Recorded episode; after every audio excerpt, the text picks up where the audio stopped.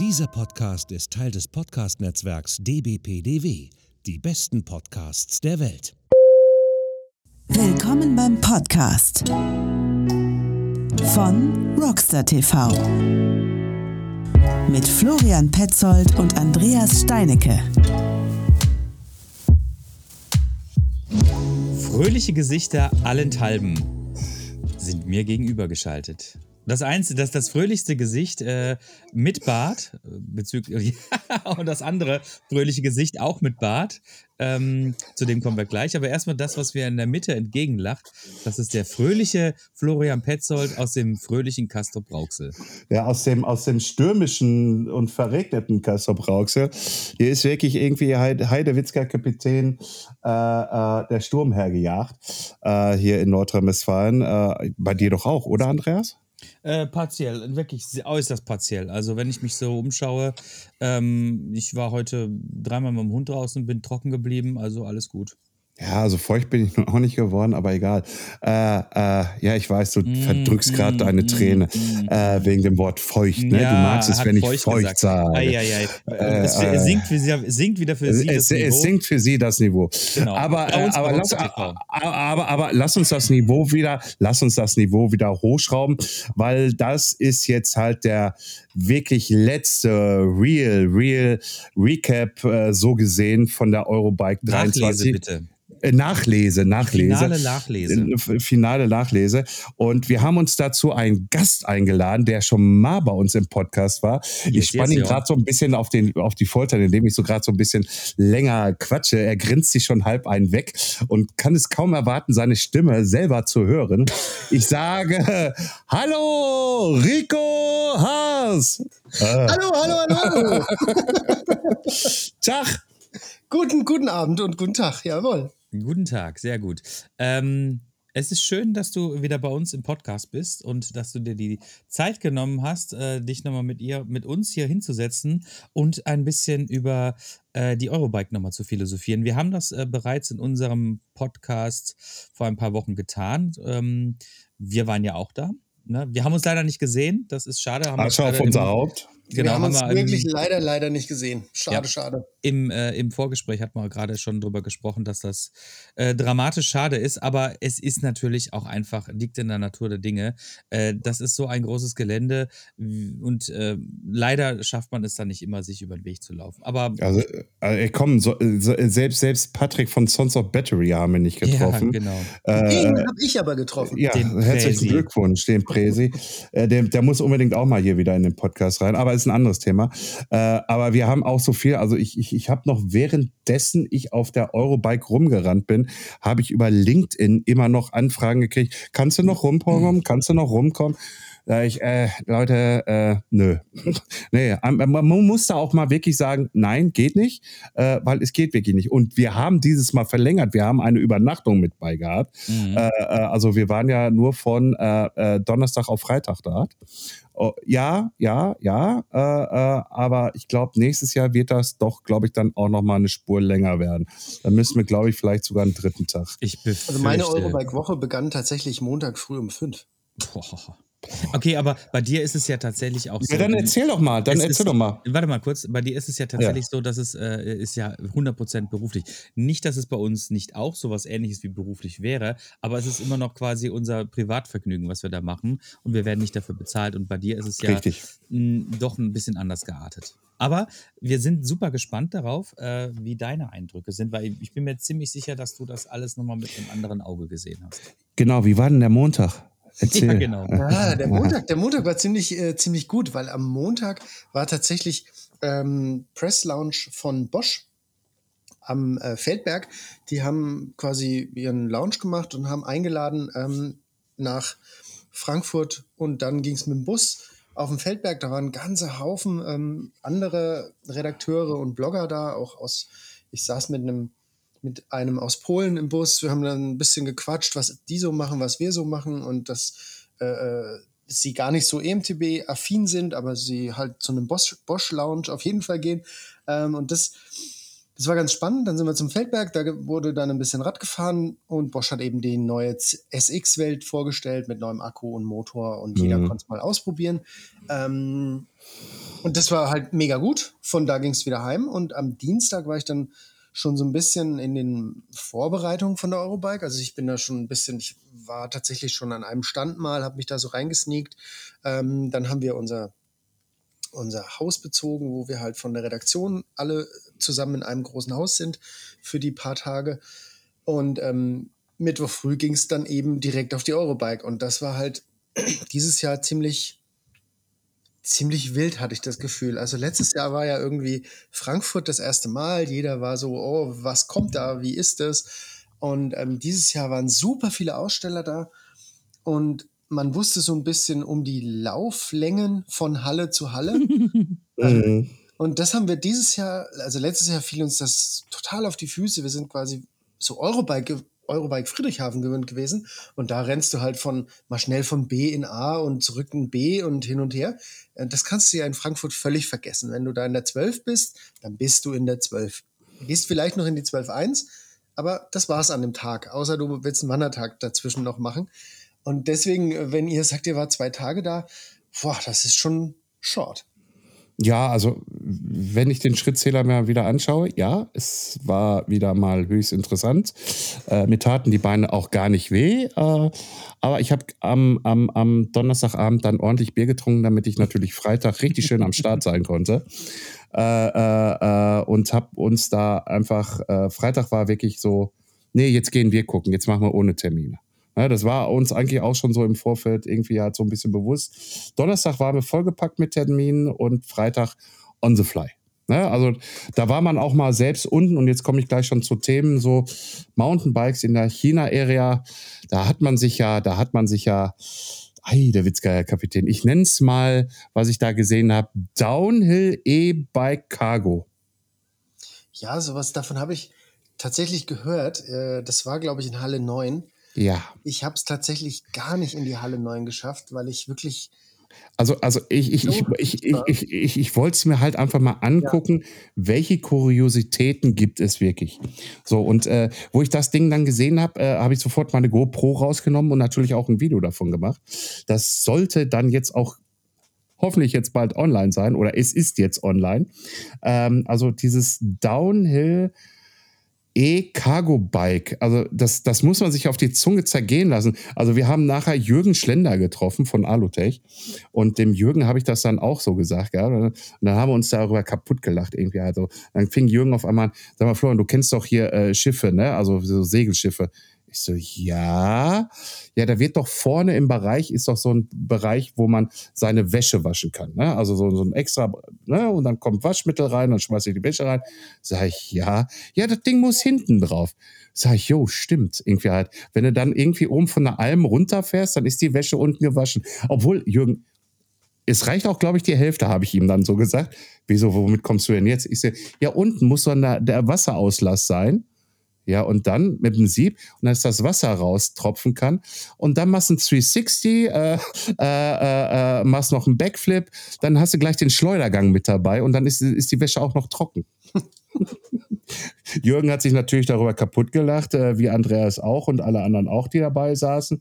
Äh, aber es war halt einfach ein Kuriosum. Also ich habe auch nicht drauf geachtet, welcher Motor da verbaut war. Kann natürlich sein, dass da ein Barfang mit drin war, äh, was ja meistens dann ist äh, aus dieser Region heraus.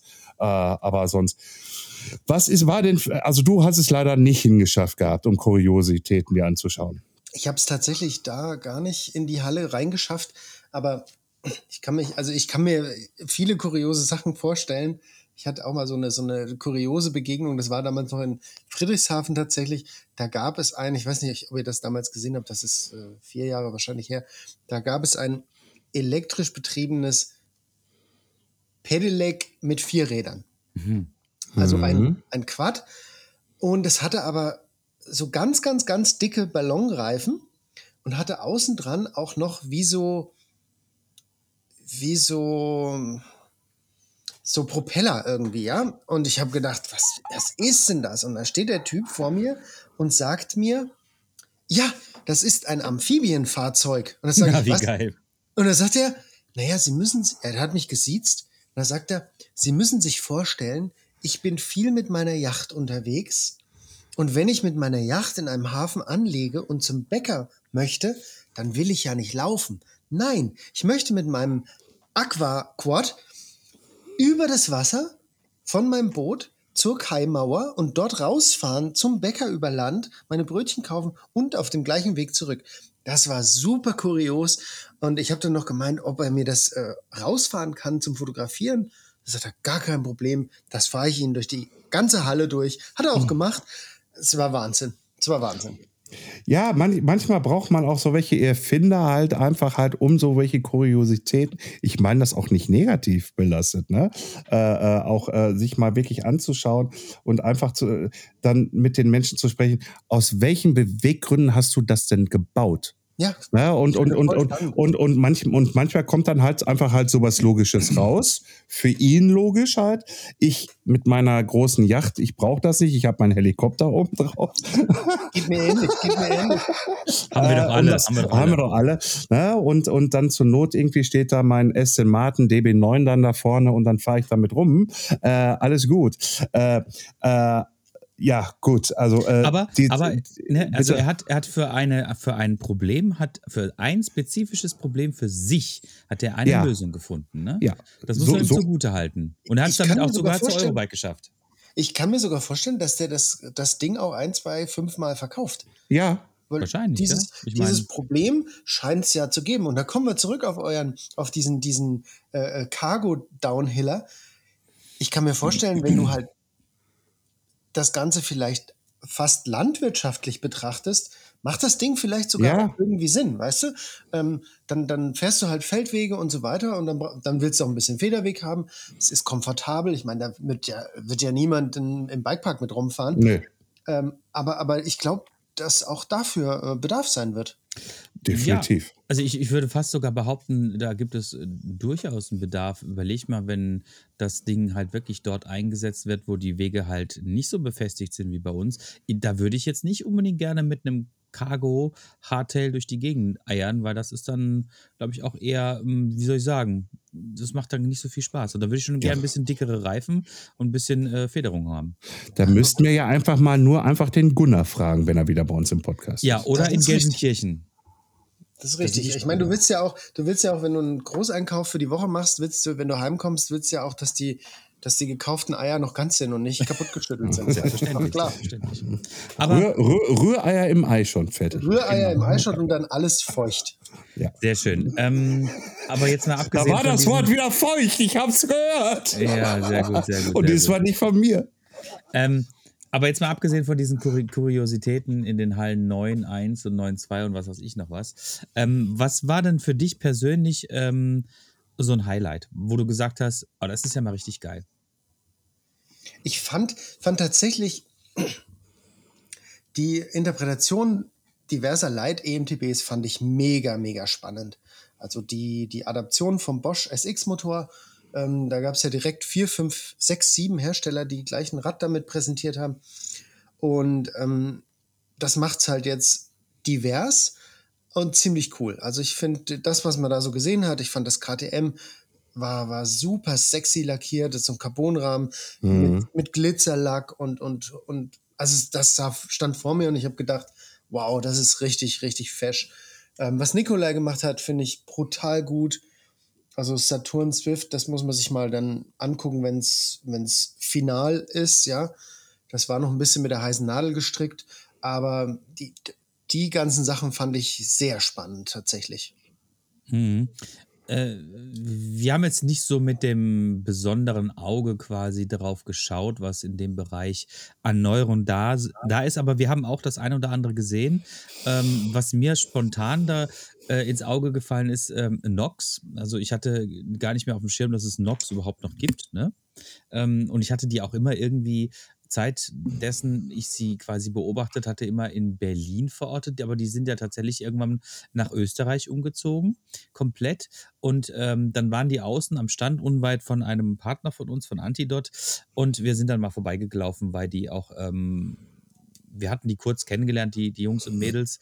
Und also sei, sei, seien, wir doch, seien wir doch ehrlich, ich habe am Abend mit dem Mädel zusammen gesoffen und da kam ein Typ und sagte, hey, du bist doch Rockstar TV, wir laden dich mal zu uns ein. Ja, also, so was, ungefähr. was, was, was, was laberst du jetzt also um, um Ja, Rei- Es ist Ja, doch schön, es- wenn du das jetzt nochmal auf den Punkt bringst, ne? In deiner eigenen, sehr einfachen Gossensprache. Ja, Hallo, wir sind hier im Ruhrpott. Ja.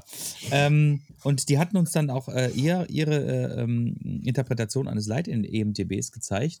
Und das sah tatsächlich auch wirklich sehr, sehr, sehr nett aus, weil es, ähm, es war sehr schlank und es waren also diese, diese, diese ähm, normalen EMTBs von Nox, die finde ich immer sehr bollerig, brockig. Das sind so richtige Kavemsmänner. Kavenzmänner, genau. Bo bollerig, brockig, das klingt, das, das trifft's. Ja. Ja, und äh, dieses Light EMTB, das hat, glaube ich, auch einen Fazua-Motor drin gehabt. Das war wirklich sehr smart, muss ich sagen. Hat mir so vom optischen, auch von der Lackierung dergleichen, hat mir das gut gefallen. Ja, das, das Nox Epium ist ein, ist ein cooles Rad. Gibt's, gibt's schon ein bisschen, seit, das wurde letzten Herbst, glaube ich, vorgestellt. Mhm. Ähm, das, die große Nummer dabei ist natürlich äh, die Nachhaltigkeit, weil das ist made in Europe. Also das wird, ähm, der Rahmen kommt aus Portugal, lackiert wird's dort, es kommen Schmiedeteile aus Bayern. Und ähm, das finde ich einen super, super, super Ja. spannenden Ansatz, ähm, da vielleicht auch mal dieses, dieses Nadelöhr Fernost ein bisschen rauszukriegen. Mm, Das macht, das macht Nox ziemlich gut. Die sind da innovativ unterwegs. Ich denke, die werden davon jetzt keine riesen, riesen, riesen Stückzahlen verkaufen. Also, aber, aber das, was sie machen, machen sie sehr gut. Also ich mag die Marke wirklich gern.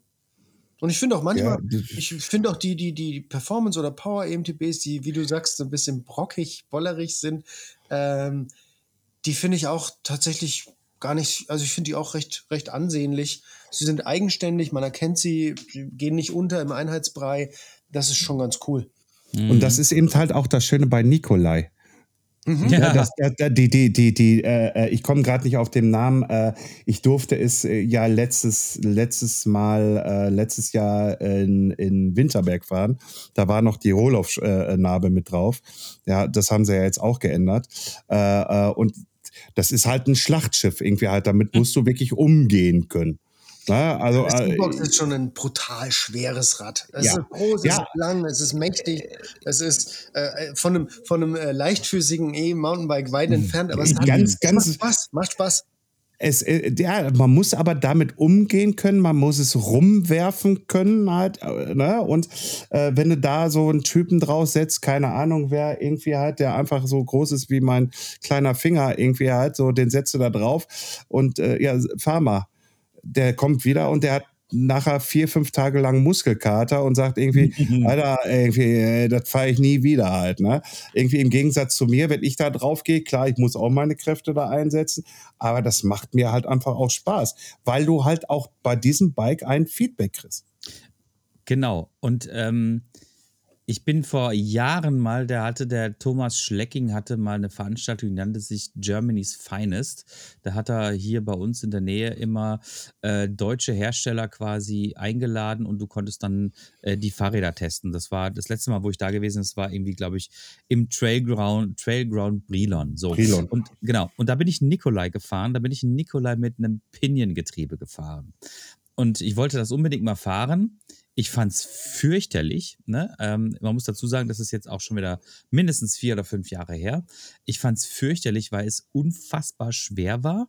Und äh, ich habe mir dann immer wieder gedacht, als dann so diese Genese des, äh, des E-Mountainbikens sich ähm, entwickelt hat, habe ich immer gedacht, also eigentlich ist doch die natürliche quasi, ähm, äh, du musst doch eigentlich nur ein Piniengetriebe mit einem E-Motor zusammenbauen. So, und dieses Jahr haben wir das gesehen. Oder beziehungsweise nicht gesehen, aber wir haben es zumindest erfahren. Ja, Andi, das haben sich, das haben sich tatsächlich ganz viele Leute schon, schon viele Jahre gedacht. Also, dass man ein Piniengetriebe und einen E-Motor zusammenschmeißen muss, äh, bin ich 100% deiner Meinung. Ähm, ich, ich, ich denke auch, we- wenn Getriebe in einem E-Motor, dann Pinion, auf jeden Fall. Äh, Effigier, den Motor gibt's auch seit zwei Jahren. Hat mich noch gar nicht wirklich so richtig abgeholt, aber, aber der Pinion-Motor, der hat äh, mich persönlich auf jeden Fall abgeholt und hat auch sehr viele da draußen abgeholt. Also es Mhm. äh, hat viel Resonanz, ganz viele Leute wollten alles, alles dazu wissen. Ähm, ist ein ganz schön spannendes Ding auf jeden Fall. Du bist es schon gefahren. Ja, So. Also ich kann mir jetzt da äh, nichts drunter vorstellen, weil ich kenne zwar Pinion, äh, man hat sich da auch mal eingelesen, man hat auch mal ein paar Videos dafür sich angeschaut gehabt, äh, aber ist das Fahrgefühl ein ganz anderes, also wie einer herkömmlichen Schaltung? Oder, oder, oder wie muss ich mir das vorstellen? Weil Getriebe ist ja immer, äh, da muss ja irgendwo was angehoben werden, dann muss es reingesetzt werden. Wie, wie, wie, wie, wie ist das Fahrgefühl damit? also die, die Schaltvorgänge gehen super schnell. Der, äh, äh, was ziemlich, ziemlich gut ist, ist, du kannst im Stand schalten. Mhm. Also du kannst wirklich, du fährst an die Ampel ran, bist im falschen Gang, drrr, legst einen passenden Gang ein. Am Anfang ist es alles ein bisschen gewöhnungsbedürftig. Es ist auch gewöhnungsbedürftig, wenn du äh, stehst, das Fuß auf dem Pedal hast und dann quasi im Stehen schaltest, dann fällt ja bei jedem Gangwechsel dein Fuß ein Stückchen weiter runter. Und es macht auch Geräusche.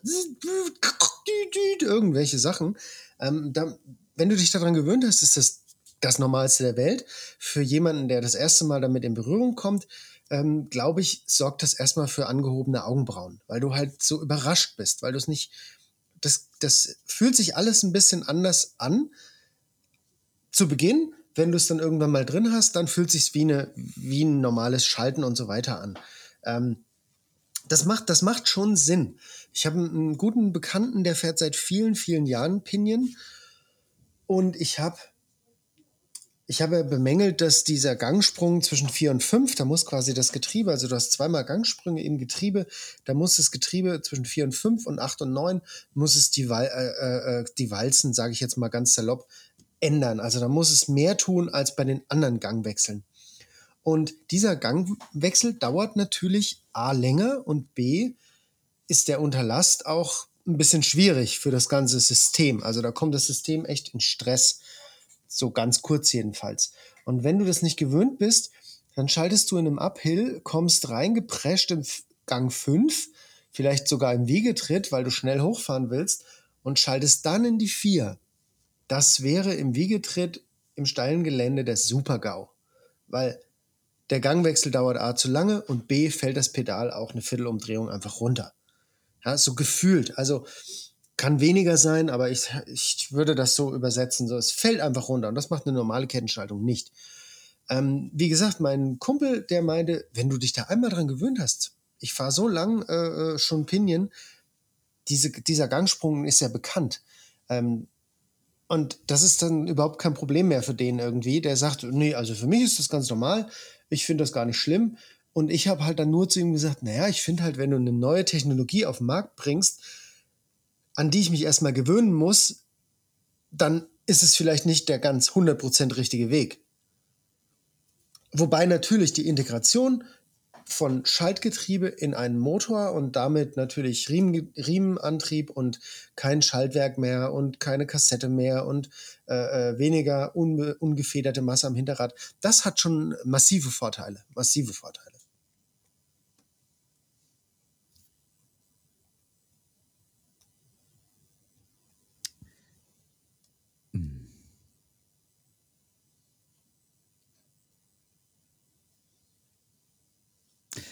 Wir hören dich nicht, Florian. Oder hörst du ihn? Rico, So, hörst jetzt, jetzt, jetzt, jetzt, Ah, jetzt. jetzt darfst du- ah, jetzt sorry. Ja, ich, ich habe vergessen, den Knopf zu drücken. Ja, Ja, ja, irgendwie sehr hat den ich, ich, war, ich Mute-Knopf. war jetzt auch unsicher, ob das nur ein Problem von mir ist. Ja, weil wir haben das schon mal öfters. Ja. Ähm, nein, ähm, äh, wir kennen es ja, wenn wir, also ich nicht, aber ihr, äh, wenn ihr euer Auto äh, zur Inspektion bringt und ähm, der, der, der, der Zweiradmechaniker sagt du, ah, du, wir haben mal kurz dein Getriebe angeschaut gehabt, irgendwie da fehlt ein bisschen Schmiermittel drin, also Öl. Ähm, ich weiß es auch vom Auto nicht, daher jetzt einfach mal so diese unwissende Frage, ist dieses Pinion-Getriebe komplett unter Öl gesetzt? Ist das nur mit halb voll oder ist das äh, so, wie man es kennt von den E-Bike-Motoren, einfach nur auf den einzelnen Ritzeln mit einem, äh, mit einem äh, äh, festeren äh, Schmiermittel, äh, Viskosität, also halt fester. weißt du was darüber, Rico? Also das, das kann ich dir gar nicht wirklich beantworten. Ich gehe aber davon aus, dass mehr Öl drin ist, weil ähm, Pinion sagt ganz klar, Wartungsintervall Ölwechsel einmal im Jahr oder alle 10.000 Kilometer. Ähm, das ist aber alles, was du an dem Motor machen musst. Also es gibt eine Ölablassschraube, die machst du auf, dann gibt es tatsächlich eine, ein Ölbefüllungsset von Pinion, also sprich eine Spritze mit passend Öl, dann ziehst du das alte Öl ab, machst das neue Öl rein. Ähm, das Altöl kannst du dann wahrscheinlich zur Tankstelle bringen, gehe ich mhm. mal davon aus, und dann schütze das, also spritze das neu rein und dann bist du wieder ein Jahr oder eben 10.000 Kilometer safe. Darf, deshalb gehe ich davon aus, dass einfach ein bisschen mehr Öl drin sein wird als in einem normalen Motor.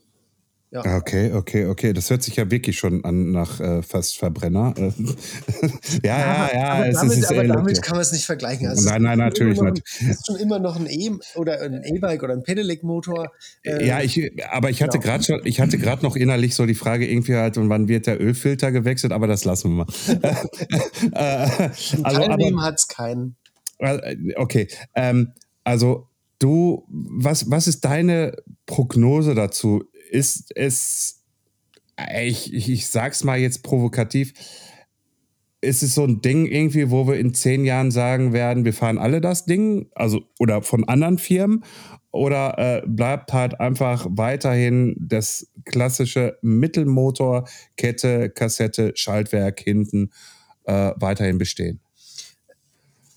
Persönlich würde ich sagen, wir fahren in zehn Jahren alle irgendwie so eine Technologie. Also ich kann mich daran erinnern, wie ich bin, ähm, da, es gab einen, einen, einen kleinen Press-Lounge von dem Motor, das war direkt nach dem Bike-Festival am Gardasee, Anfang Mai. Ähm, und da hatten die das ganz klein angekündigt und hatten halt so nur geschrieben, ja, würden dich gerne einladen, äh, Mission E1. Mission E1 kann alles sein. Kann mhm. alles sein. Dann dachte ich halt Pinion, ah ja, okay, naja, vielleicht haben sie eine elektronische Schaltung aber das ist ja dann eher Mountainbike. Na, ich gehe mal hin. Und dann habe ich aber gedacht, nee, ich rufe mal an. Dann habe ich angerufen und dann sagt er so zu mir, das sind ganz, ganz, ganz sympathische, nette Leute dort. Ähm, da meinte er am Telefon zu mir, naja, Rico, jetzt zähl mal eins und eins zusammen. Was wird's denn sein? und dann habe ich gesagt, ihr bringt nicht einen Motor mit einem Getriebe. Hat er gesagt, naja, doch. Sag ich, oh, wie geil. Ich habe mich riesig drauf gefreut, so richtig wie ein kleiner Junge weil ich eben auch vor, seit vielen Jahren immer wieder darüber so sinniere, dass das doch die Zukunft von einem ähm, Mittelmotor sein kann, weil man eben sich kein Schaltwerk mehr abreißt und dies und das und jenes. Mhm. Und und dann äh, äh, komme ich hin, dann sah der sehr ansprechend aus, der Motor. Also die Form ist schön, äh, Design ist gelungen, ist nicht klein, aber das war zu erwarten, weil eben ein Getriebe drin ist. Ähm, äh, die, die, die Kombination, das Ganze mit Fit zu machen, fand ich total charmant. Also du kriegst verschiedene Akkugrößen, verschiedene Displays ähm, als Hersteller. Du kannst wirklich ein individuelles E-Bike aufbauen und nicht, ich sag's jetzt mal so, wie ein Bosch-Bike, was wie jedes aussieht, ja, sondern du kannst es total individuell machen. Und das sieht man ja auch. Das Bulls sieht komplett anders aus als das Simple ja. zum Beispiel oder das Flyer.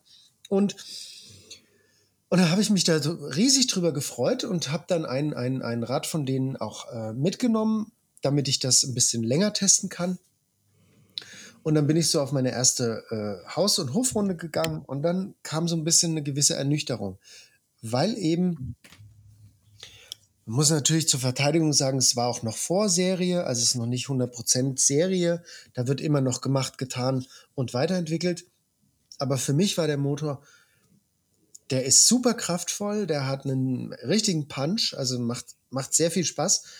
Ähm, die, die Modi sind gut mo moduliert, ähm, die Software ist passend, aber er ist nicht leise. Und eben diese Gangsprünge, die, die finde ich halt schon im E-Mountainbike schwierig. Ich habe ähm, danach auch mit einem befreundeten Redakteur von, einer, von, einer anderen, von einem anderen Magazin äh, länger telefoniert.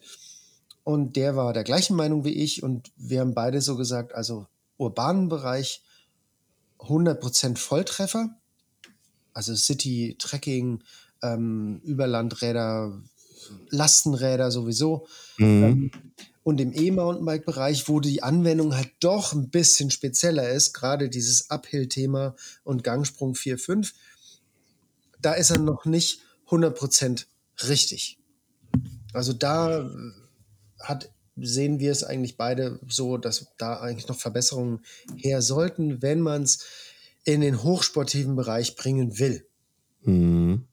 Mhm. Mm, Interessant, weil ähm, da kommen wir wieder auf meine Erfahrung zurück, die ich beim Trailground hatte mit dem Fahrrad, was damals noch ohne E-Unterstützung war. Ich fand das, ich wollte das unbedingt mal ausprobieren, weil ich davon so, so viel gehört hatte und Piniengetriebe gibt es ja schon wirklich, wirklich lange, ja.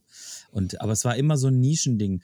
Ne? Das war immer so ein Ding, was du halt bei einem Nikolai gefunden hast, ne? weil Nikolai sowieso immer gerne irgendwas in der Nische ausprobiert und immer irgendwie was, Was ja, auch, Absurdes. was, ja, was ja auch vollkommen legitim ist. Absolut. Um Gottes und ähm, ich hatte so, dass ich hatte, äh, ich konnte nicht unter Last schalten. Das fand ich schon mal doof, ehrlich gesagt. Ne? Ähm, und äh, wenn ich es gemacht habe, dann hat es irgendwie so komisch irgendwie sich angehört. Also es war irgendwie, es war nicht so das, was ich äh, mir vorgestellt hatte. Ich hatte mir tatsächlich so eine, naja, wie soll ich sagen, so eine eierlegende Wollmilchsau vorgestellt, wo ich dachte so, jetzt hast du diesen Getriebeblock, das ist jetzt schon ziemlich schwer, das Fahrrad, und jetzt muss das Ding aber auch mal eine richtige Performance abliefern. Ne? Und ähm, Ja, das ist Das- die Erwartungshaltung, die du daran hattest und wurdest nachher dann im Endeffekt enttäuscht, weil die Erwartungshaltung du dir selber zu hoch gesetzt hast. Ja, aber, aber, aber die Frage ist, warum kommt, woher kommt die Erwartungshaltung? Die Erwartungshaltung, die hatte ich ganz genauso. Und die kommt aus dem einfachen Grund. Kettenschaltungen sind mittlerweile auf einem ultra hohen Niveau. Und wenn du dann jetzt plötzlich ein, ein, ein, ein Getriebe nimmst, was dann sich ganz anders anfühlt und vielleicht sich, es fühlt sich auch nicht so leichtfüßig an. Ich weiß genau, was der Andi meint. Ich weiß genau, was er meint. Mhm. Und, und, und, und das ist halt einfach was, man hat sich an diese, dieses, diese hohe Performance von normalen Kettenschaltungen extrem gewöhnt. Und, und da jetzt quasi umzuschwenken auf eine, auf eine Getriebeeinheit, wo, wo man ja vielleicht gar keinen Grund hat oder kein, es muss ja nicht sein, wa? Wir können ja auch, ich könnte ja auch genauso gut einfach mein Shimano-Schaltwerk weiterfahren und meine oder mein SRAM-Schaltwerk und hätte das, wie ich es immer habe und komme damit ja super zurecht. Ähm, oder ich gehe auf diesen Getriebeblock oder dieses Piniengetriebe oder Effigier oder was auch immer und mache das eigentlich nur um der Langlebigkeit willen, weil das ist halt der große, große, große Vorteil. Du hast, also der, der Kumpel, von dem ich geredet habe, der, der schon lange Pinion fährt, der sagt, das ist für mich das 1A Winterrad. Ich muss nichts mehr machen. Ja, also, also, also bitte, das ist genauso, äh, wie Marc Brodesser immer sagt, Florian, ich liebe meine Roloff. Ne? Irgendwie halt so, die Roloff, die Red, irgendwie halt hat er hinten dran und sagt irgendwie halt, ey, ich habe da null Probleme mit. Ich wechsle mal die Kette und dann ist gut. Ja, äh, äh, und es ist ja nichts anderes irgendwie halt, äh, als wenn du da nochmal neu Öl reinlässt. Okay, Roloff sollst du auch mal äh, zur Inspektion hier rausschicken äh, äh, und, und, und fertig. Aber trotzdem irgendwie halt, so sagt mir Marc Brodesser das immer wieder, jedes Mal, wenn wir uns sehen, oh, ich fahr Roloff. Ich so, ja, Marc, ich weiß. äh, äh, ist aber auch ein ganz, ganz lieber Netter, um Gottes Willen. Ähm, wo wir jetzt gerade schon hier bei Schaltungen sind. Ne? Letzte Woche ist ja da was veröffentlicht worden, ne? Das, ist, war, das war eine sehr geschmeidige Überleitung. Ich bin oh, dafür. Also das war Knaller. Wirklich geil. Wirklich geil. Ach komm, komm. Als ob wir das nicht vorgeübt hätten. also, äh, also d- wirklich richtig gute Überleitung. Ja, da ist was vorgestellt worden tatsächlich. ja, die Transmission GX ist vorgestellt worden. Und, und jetzt wirst du mir natürlich auch wieder sagen, lieber äh, Rico, dass du die auch schon gefahren bist, ne? Ich konnte sie tatsächlich schon fahren. Ich wusste es, ich wusste es, ich wusste es. ähm, äh, ähm, und ich bin, ähm, ich muss sagen, ich mag die Access-Technologie sehr, sehr gern. Ja. Ich, ich finde Schalten, ähm, was unmittelbar stattfindet, nachdem ich den Schalter betätigt habe, einfach grandios. Ich will auch keine Bautenzüge haben. Ich will auch nichts nachstellen müssen. Ähm, ich äh, äh, möchte das elektrisch machen und ich möchte, dass das einfach über die ganze Zeit, der, der, solange es lebt, auch gleich funktioniert. Und das macht ein Access-Schaltwerk einfach. Und die große Schwachstelle bei einem, bei einem Mountainbike ist für mich jedenfalls in Sachen Schaltung das Schaltauge. Wie oft fällst du hin, das Ding ist verbogen, es schaltet nicht mehr oder du packst es vielleicht, äh, äh Händler packen es aus und es ist verbogen. Und das ist alles weg mit Transmission. Und jetzt kommt es mit der GX natürlich auch preislich spannend, weil es einfach günstiger sein wird.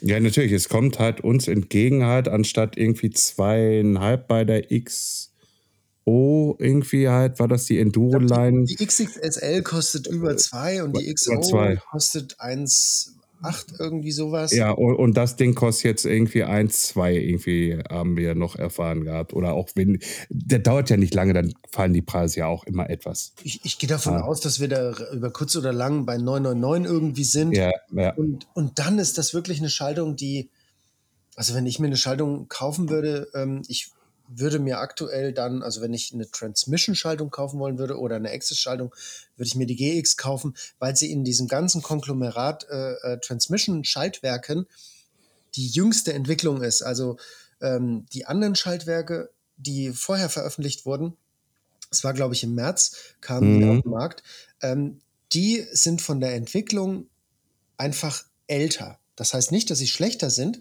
aber sie sind einfach älter und bei, bei der Entwicklung oder auch beim Testing und so weiter hat man eben Dinge bemerkt, die man vielleicht anders machen kann oder vielleicht auch verbessern kann. Und das wurde kontinuierlich direkt bei der GX reingeschmissen. Ähm, zum Beispiel sitzt der Akku nicht hinten dran, sondern der sitzt oben drauf, geschützt von dem, von dem Arm, der quasi das Schaltauge ersetzt. Ähm, du kannst die, die, die, die, die, die, die Verriegelungsklappe die den Akku hält, die mhm. ist äh, abnehmbar, so wie bei einer GoPro-Kamera, wie wir das kennen. Ja. Ähm, früher oder bei den anderen Schaltwerken ist das fest. Das bedeutet, wenn es abbricht, ist es ab. Und so fliegt es halt weg und du kaufst dir einen Ersatz und hast es wieder dran. Ähm, das ist ganz gut. Du kannst auch den Schaltkäfig tauschen, wenn du sagst, ich will aber lieber einen mit SL-Optik, äh, ja, ja. Ritzeln, die sich da selber weiterdrehen, wenn ein Ast drin ist. Das kannst du tauschen. Und was ganz cool ist, du kannst multishiften bei der GX jetzt wieder. Also Multishift kann ja ähm, die Transmission-Schaltung schon immer. Da wird dir aber am E-Bike komplett von abgeraten. Also jeder sagt, nein, um Gottes Willen, mach einen Single-Shifting, äh, also einen Click-Shift, ähm, weil, weil die Kette einfach zu viel Last kriegt, wenn du mehrere Gänge hintereinander wegrattelst. Und das machst du halt einfach nicht. Deswegen gibt es halt da, ich glaube, vor vor fünf, sechs Jahren hat SRAM da so eine One-Click-Technologie eingeführt, dass ihre Schalthebel immer nur Klick, Klick, Klick machen. Mhm. Shimano macht das nicht, aber SRAM macht das. Und jetzt kannst du aber mit der GX kannst du wieder multishiften. Du kannst es in der App einstellen, ob du ein bis drei Gänge schalten willst oder sogar alle. Solange du den Schalter hältst, wird quasi geschaltet. Hm weil es bei der GX anders funktioniert. Die GX hat eine intelligente Software und hat ein bisschen ähm, ein anderes Design bei den Steighilfen an der Kassette. Und dadurch, ähm, also wenn du eine XX nimmst und machst Multishift, dann macht die einfach tak, tak, tak, tak, tak, tak, tak, alle Gänge ja. nacheinander durch im ja, gleichen Abstand. Ja. Und die GX merkt zum einen so ein bisschen den Zug auf der Kette, die merkt, in welchem Gang du dich befindest und regelt dann so ein Stück weit die Geschwindigkeit des Schaltens. Das kann quasi bedeuten, das macht tak, tak, tak, tak, tak, tak, tak. Ja, verstanden. Ne? Also ich habe es versucht, in Worte zu fassen. Äh, ähm, ähm, ähm, ähm, darf ich das rausschneiden und äh, als, als, als äh, äh Remix mit äh, Beats äh, versehen? Das finde ich super. Du machst das, ist der, der neue Multishift-Song von Rico. DJ Rico, yeah. DJ Rico, ja klar. Die, DJ Häschen. Na, ihr wisst Bescheid. Nein, das hast du jetzt gesagt. das hast du jetzt gesagt. Und wie gesagt, man, man muss natürlich an der Stelle, darf man auch gern die kritische Frage stellen, brauche ich das? Ja.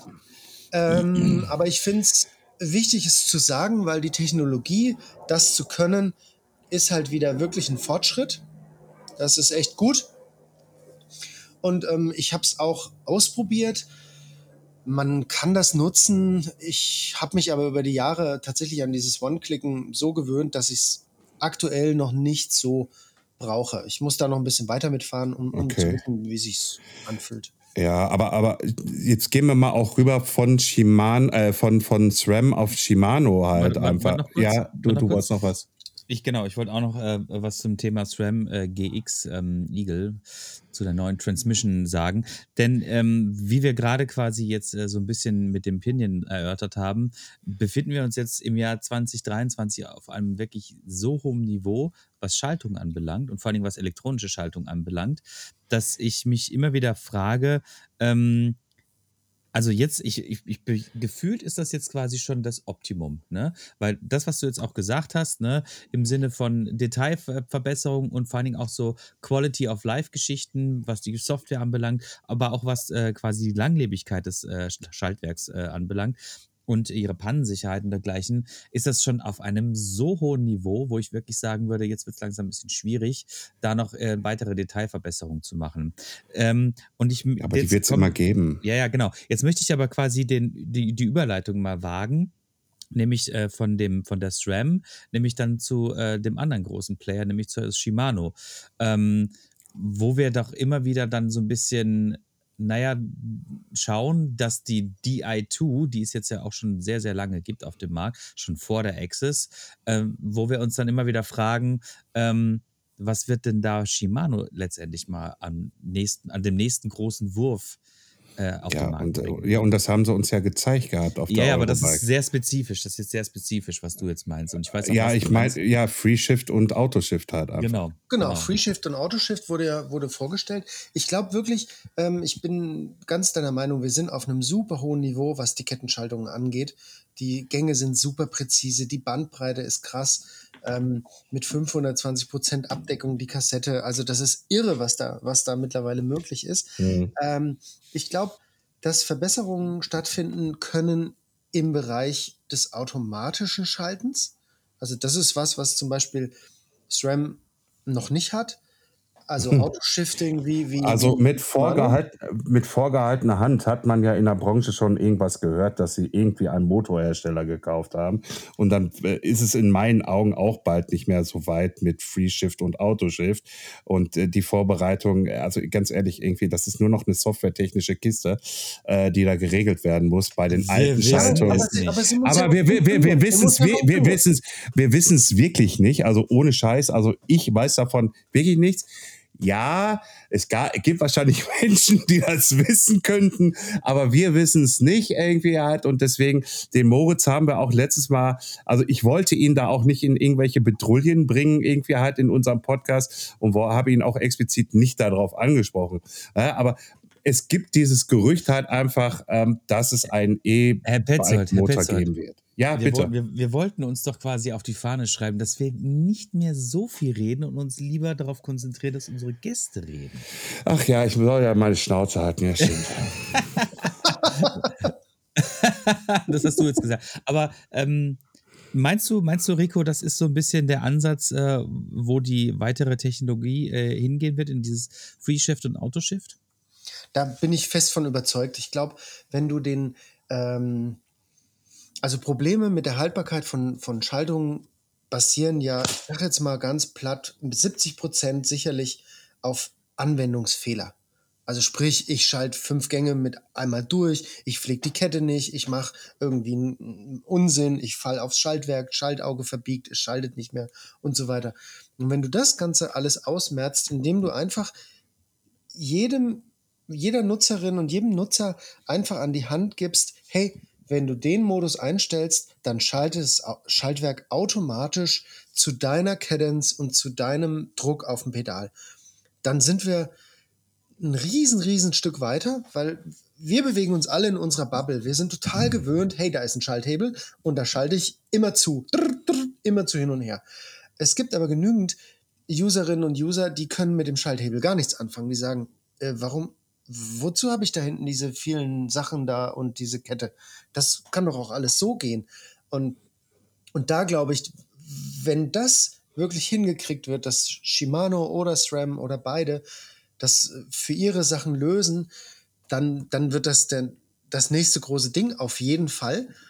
Und es bietet halt auch so Vorteile wie, ich, ich meine, wir kennen es alle, du fährst an die Ampel ran, bist mit 40 da über die Straße geballert, fährst an die Ampel ran, bist im falschen Gang zum wieder losfahren. Und jetzt stellen wir uns halt mal vor, es gäbe vielleicht wirklich so ein, äh, ähm, also es würde vielleicht so funktionieren, dass das Schaltwerk dir dieses Empfinden abnimmt und einfach sagt, okay, du bist jetzt schnell gefahren, cool, du bist auf einem kleinen Gang, jetzt stehst du aber an der Ampel, du musst doch jetzt gleich wieder losfahren. Weißt du was? Ich lege für dich schon mal den passenden Gang ein.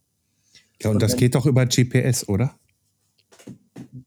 Das habe ich keine Ahnung, wie die Technologie. Ja, aber, aber, ja, aber, ja, aber, aber das könnte ich mir ja so vorstellen, weil wir haben ja immer unsere äh, Handys mit dabei, geschweige denn GPS-Dongle äh, irgendwie halt mit dem Akku im E-Bike oder, oder E-Gravel-Bike oder E-Rennrad was weiß ich, äh, äh, oder normalen Straßenrad hat, äh, äh, da nochmal ein GPS-Dongle zu verbasteln, irgendwie, das ist, glaube ich, irgendwie äh, eine Kleinigkeit. Dann die Software anzusteuern, um zu gucken, wo fährst du entlang? Ist es jetzt wirklich bergauf? Irgendwie ist es dann da kann man aber auch noch mal mit Profilen. Äh, das ist jetzt einfach nur eine reine Gespinst von mir. Ich, ich glaube, dass es eher funktioniert.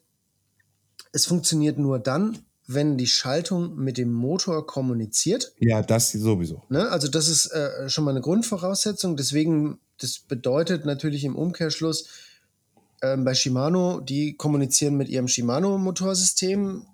SRAM bräuchte dann vielleicht ein Motorsystem, um zu kommunizieren zu können.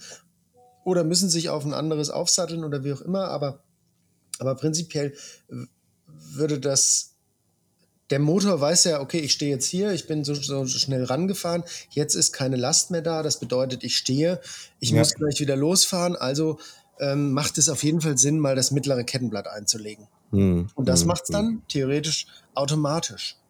Ja, also ja, und das, ja.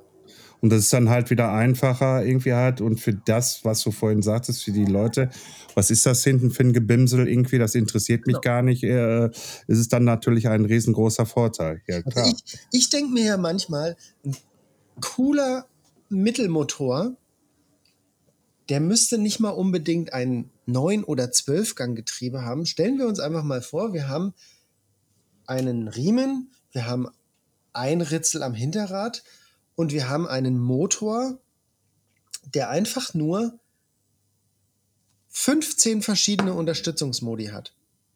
Ja. Und ich schalte keine Gänge, sondern ich schalte nur noch Unterstützungsmodi. Ja, ja. Keine Ahnung, ob, also ich habe sowas auch schon total oft, zum Beispiel mit, mit dem Lutz Schäffer äh, so diskutiert und sinniert und ähm, da, man müsste dann wahrscheinlich, damit er immer in der richtigen Drehzahl arbeitet, ein, ein Automatikgetriebe im Motor integrieren, etc. pp. Mhm. Aber ich, ich glaube, ich sehe so oft, dass Leute an der Ampel stehen und beim Losfahren links plus minus Tasten drücken. So bei, bei, bei, bei, bei, meiner, bei, einer, bei einer guten Bekannten bei mir auch. Da fahre ich mit der und die hat dann so eine Art. Äh, SUV-Bike irgendwie ja. gibt's ja auch äh, diese Dinger, womit man auch so ein bisschen über Schotterwege und sowas erfahren kann. Da steht die vor mir vorm Berg und sagt, Florian, ich komme nicht hoch. Aber ich habe doch schon Turbo eingeschaltet. Und dann sage ich irgendwie, ja, aber du hast auf der rechten Seite noch deine Gangschaltung. Genau. Und damit musst du auch noch arbeiten. Wie, damit muss ich auch noch arbeiten? Sage ich, das eine ist die Unterstützungsstufe mit wie viel Kraft also der Motor mit dir zusammen agieren kann, arbeiten kann. Und rechts hast du die Gangschaltung. Du musst ja irgendwie immer nach vorne kommen. Genau.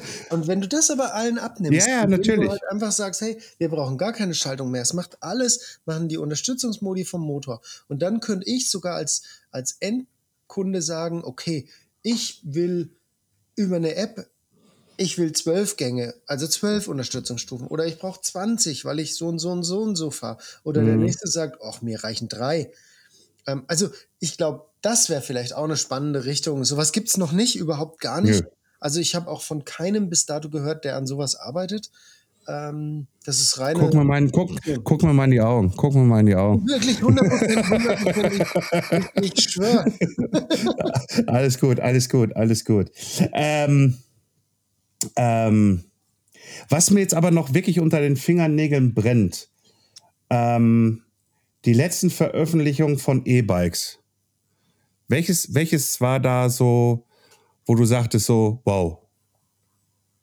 Äh, richtig geflasht hat mich das M1 EN400 SX.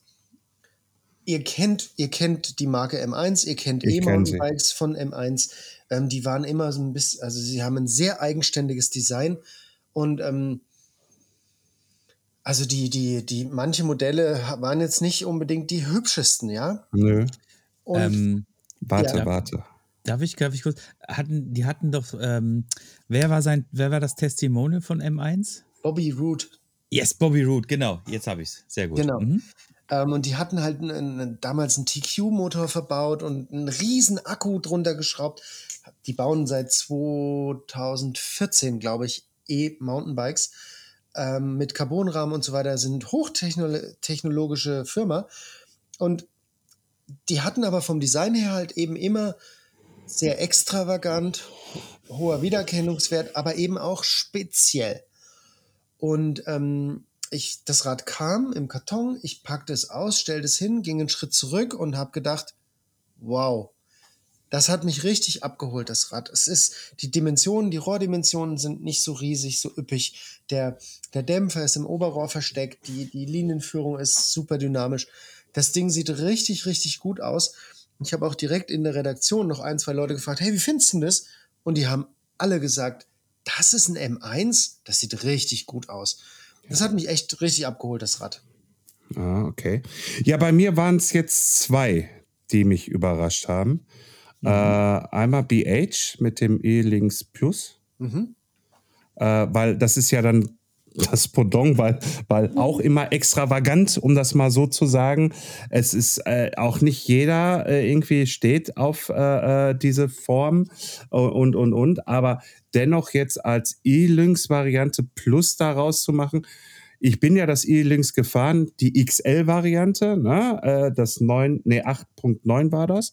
Äh, äh, und bei XL ist es sogar noch so, dass du hinten ne, zum, zur, zur Sattelstütze irgendwie dann nochmal so ein so, so, so ein Elefant, äh, nicht ein Elefanten, äh, Kamelhöcker hast. Irgendwie, das sieht dann auch wieder ein bisschen speziell aus. Ging aber nicht anders von der Geometrie, weil sonst wäre die Sattelstütze halt einfach, würde die da so rumflattern, irgendwie halt und äh, äh, das würde einfach nicht funktionieren. Aber ich muss sagen, fahrtechnisch war das damals schon geil. Ich habe das äh, äh, E-Links Plus äh, in Willingen, hat äh, BH es mir äh, in die Finger gedrückt gehabt. Leider nur in Größe M, also ich bin 1,88 groß. Ich glaube, äh, ein Affe auf dem Schleichstein sieht da, glaube ich, besser aus als meine Wenigkeit. Deswegen bin ich es nicht gefahren. Und was mir äh, äh, präsentiert worden ist, aber dann wiederum auf der Eurobike TOC und das aus dem 3D-Drucker äh, produzierte Bike, was fahrtüchtig ist. Super special, super special. Das Talk Ja. ist Bombe auch. Äh, äh, auch die Technologie, bin ich komplett deiner Meinung, äh, äh, ist, ist bahnbrechend 3D gedrucktes, gedruckter Aluminiumrahmen. Aluminium. Ja, und, und, und 100% fahrbar. Ich weiß, ich habe das ähm, bei uns in einem Artikel auch gehabt, da wurde dann drunter geschrieben, so nach dem Motto, ach, sind die anderen Prototypen wohl nicht fahrbar? Das ist natürlich kompletter Bullshit. Ähm, die anderen andere Prototypen sind auch fahrbar, aber da werden in der Regel Muffen 3D gedruckt und Carbonrohre dazwischen ge gesteckt. Also nicht der ganze Rahmen wird gedruckt und das war eben, das ist das Neue an der Eben. Technologie. Ähm, ja, hat mich auch mega abgeholt, das Rad. Sind auch übrigens super, super, super nette Leute. Also Stefan, Stefano, der, der, der CEO und Stefania, seine Frau, äh, Mhm. ganz, ganz, ganz liebe Leute, mag ich sehr, sehr gern. Ähm, und mich hat auch noch ein Rad abgeholt. Und zwar das Nikolai Saturn Swift. Das war auch noch so ein, so ein Knallerrad. Das, das habe ich leider nicht gesehen. Äh, werde ich recherchieren, werde es hier mit in den Artikel reinpacken, damit ihr das seht, irgendwie, was Rico auch noch geil fand. Um Gottes Willen, irgendwie halt, das muss ja alles seine Richtigkeit haben. Ja, aber äh, ganz ehrlich, also das TOC irgendwie, das hat mich auch so ein bisschen geflasht. Auch jetzt diese neue Carbon-Variante, muss ich ganz ehrlich sagen. das äh, Grum. Ganz genau. Das ist äh, Racing-mäßig aufgebaut, soweit man es mir erzählt hat, weil ich kriege es nächste Woche, also ich habe es jetzt eigentlich gerade schon äh, zum Testen hier im Ruhrpott. Äh, äh, ich freue mich darauf irgendwie, weil ich bin ja damals äh, die Ducati-Variante des TT01 war das, glaube ich, äh, gefahren und das war halt einfach wirklich ein Klopper mit 26 Kilo noch und jetzt irgendwie ist es ja bei 22 das Carbon, ne? Das, das Gramm äh, ist ein, ein Knaller von Rad. Das hat so einen gerade Auslauf. Da kannst du mit Macht 10 den Waldweg runterschüren, kannst auf Mhm. dem Rad einen Handstand machen und es wird einfach, einfach geradeaus weiterfahren. Es, das, ist, das ist teilweise sogar zu schnell, das Rad, weil du dann, du, du, das hat so eine Sicherheit, so viel, so einen breiten Grenzbereich, so viele Reserven. Du schürst volles Rohr irgendwo hin und langst dann irgendwann in die Anker und es passiert zu wenig, weil du viel zu schnell bist. Also, das ist auch ein Granatenrad. Oh Gott, irgendwie. Ja, äh, ich, ich, ich bin ja nur hier in Kastrop erst ein bisschen mit rumgefahren. Ich wollte jetzt mal die Tage dann äh, äh, Abmarsch richtig ins Gelände. Äh, ich glaube, ich nehme mal äh, den äh, Rückenprotektor mit. Äh, äh, das ist, äh, glaube ich, sicherer. So, Ich würde auch noch gern was irgendwie da hier zu diesem wunderschönen Podcast beitragen. wunderschön.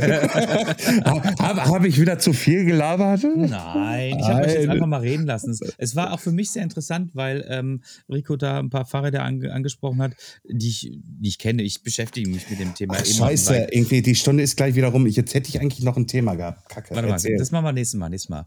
Ähm, merkst ja einfach. Ähm, dann habe ich währenddessen ihr da über diese Fahrräder gesprochen habe, habe ich die einfach mal gegoogelt, ne? also bei EMTB News. Ähm, und ich muss sagen, also dieses M1, ähm, da gebe ich dir vollkommen recht. Ne? Also ich fand die, ich fand die von dem Design her, fand ich die immer fürchterlich. Ne? Was Bobby Root damit angestellt hat, äh, faszinierend. Ne? Ich meine, also der Typ, der ist sowieso auch so eine ganz eigene Nummer. Aber ähm, fair enough. Und ich habe auch, die habt ihr auch immer wieder die Stände von denen gesehen. Die sind, glaube ich, auch meistens immer mit so einem Truck angereist und haben die dann irgendwie so ein bisschen äh, präsentiert. Also auch eher so ein bisschen basic und so. Und dann hast du diese monströs großen Apparate da gesehen, diese M1-Dinger. Und hast immer gedacht, so, ja, das ist jetzt auch eher so was für die hm, bisschen bollerigen Menschen, ne? Danke, So, danke, danke. Ja, ja, nein, nein, ich habe dich nicht Ja, ja. angesprochen. Ich habe dich hm. nicht mal angeguckt. Nein, du hast mich noch. Innerlich hast du gedacht, jetzt drücke ich den Petzold mal wieder ein, ne? Nein, nein, nein. Hab ich einer. Ehe aber, wieder hier. Aber ne? pass auf, pass Rico, auf, Rico, auf. Rico lacht sich schon wieder kaputt. Aber, aber, aber dieses, ganz, ganz fantastisch. aber Ja. dieses, ähm, dieses, dieses M1 400 SX, äh, also das sieht ja mal richtig, richtig gut aus. Offensichtlich haben sie entweder einen neuen Designer engagiert, ne, der jetzt mal ein bisschen was für den breiteren Markt macht, ne, äh, einer etwas gef deutlich gefälligeren Formensprache, der ähm, diese Aussparung für den, für den Dämpfer oben im, im Oberrohr, es sieht ja unfassbar gut aus. Ne? Ich meine, also, du, die- die- wir die müssen jetzt auch nicht mal drüber reden. Ja. Äh, das ist jetzt quasi nur meine Meinung und ich bestätige sie quasi, was du gesagt hast. Aber faszinierend. Das, das Ding würde ich tatsächlich auch mal fahren wollen. Das finde ich wirklich spannend. Fährt, fährt auch richtig, richtig, richtig gut. Fährt richtig Ja. gut. Okay. Ja, welches Thema ich eigentlich noch anfange, aber wir brechen gleich dann ab, äh, war eigentlich, äh, ja, äh, Mhm. wir, haben, wir haben ja jetzt ab nächstes Jahr für, für Handys, ne, äh, gilt dann Aufladestandard Mhm. USB-C, ne? In der Bike-Branche gibt es das ja nicht. Also in der E-Bike-Branche. Es gibt höchstens, was ich recherchiert habe, gibt es eine, eine, eine, einen Vorschlag der EU, wie die Stecker auszusehen haben. Ja, äh, das, das, das, das äh, muss ich auch mal verlinken. Äh, äh, es gibt da eine Richtlinie, also eine Richtlinie einfach, noch kein Gesetz. Es wäre schön, wenn die Hersteller es so machen würden, äh, aber es gibt kein Gesetz darüber. Das ist wirklich ein äh, ziemliches Fass, was du jetzt äh, aufmachst, so am Ende de dieser Stunde. Es ist ein ziemlich, ziemlich spannendes Fass. Äh, hätte ich jetzt auch noch ein, zwei Anekdoten dazu. Ich sag nur Aber so, das machen wir nächstes Mal. ich hätte auch gesagt, wir machen das einfach beim nächsten Mal. Wir halten das einfach mal fest. Ähm, aber das sollten wir machen, weil das ist ein äh, Thema, was da habe ich auch noch ein paar Anekdoten tatsächlich dazu. Das, das ist gut, das ist gut, das ist gut. Ich finde, ich finde unser, unser Podcast hat sich wieder mal in eine völlig andere Richtung entwickelt. Und so dieses, dieses große, dieses große angekündigte Fass, was wir irgendwie quasi aufmachen wollten, dieses jetzt die Eurobike-Nachlese, ist dann so ein bisschen eingedampft zu, schau mal, hier gibt es neue Getriebe und hier gibt es neues RAM und sonst Ja, aber, aber das, haben wir, das haben wir doch auf der Eurobike gesehen. Ja, genau. Wir haben es gesehen, aber eigentlich äh, hatte ich so in meinem Kopf eigentlich ge gedacht, wir gehen jetzt quasi so von Stand zu Stand und gucken uns irgendwie an, was der Rico da so gesehen hat an spannenden Neuigkeiten im EMTB-Bereich. Aber ist auch scheißegal. Das weil, machen wir nächstes ähm, Jahr. Genau, genau. Wir, wir, das machen wir, wir nächstes Jahr. Also, wir äh, bleiben ja ständig im, im Kontakt und insofern äh, finde ich eigentlich auch ganz gut, dass wir dieses Mal so ein bisschen so einen äh, Tech-Talk gemacht haben, weil ähm, das ist für unsere Leute da draußen, glaube ich, auch mal was Interessantes.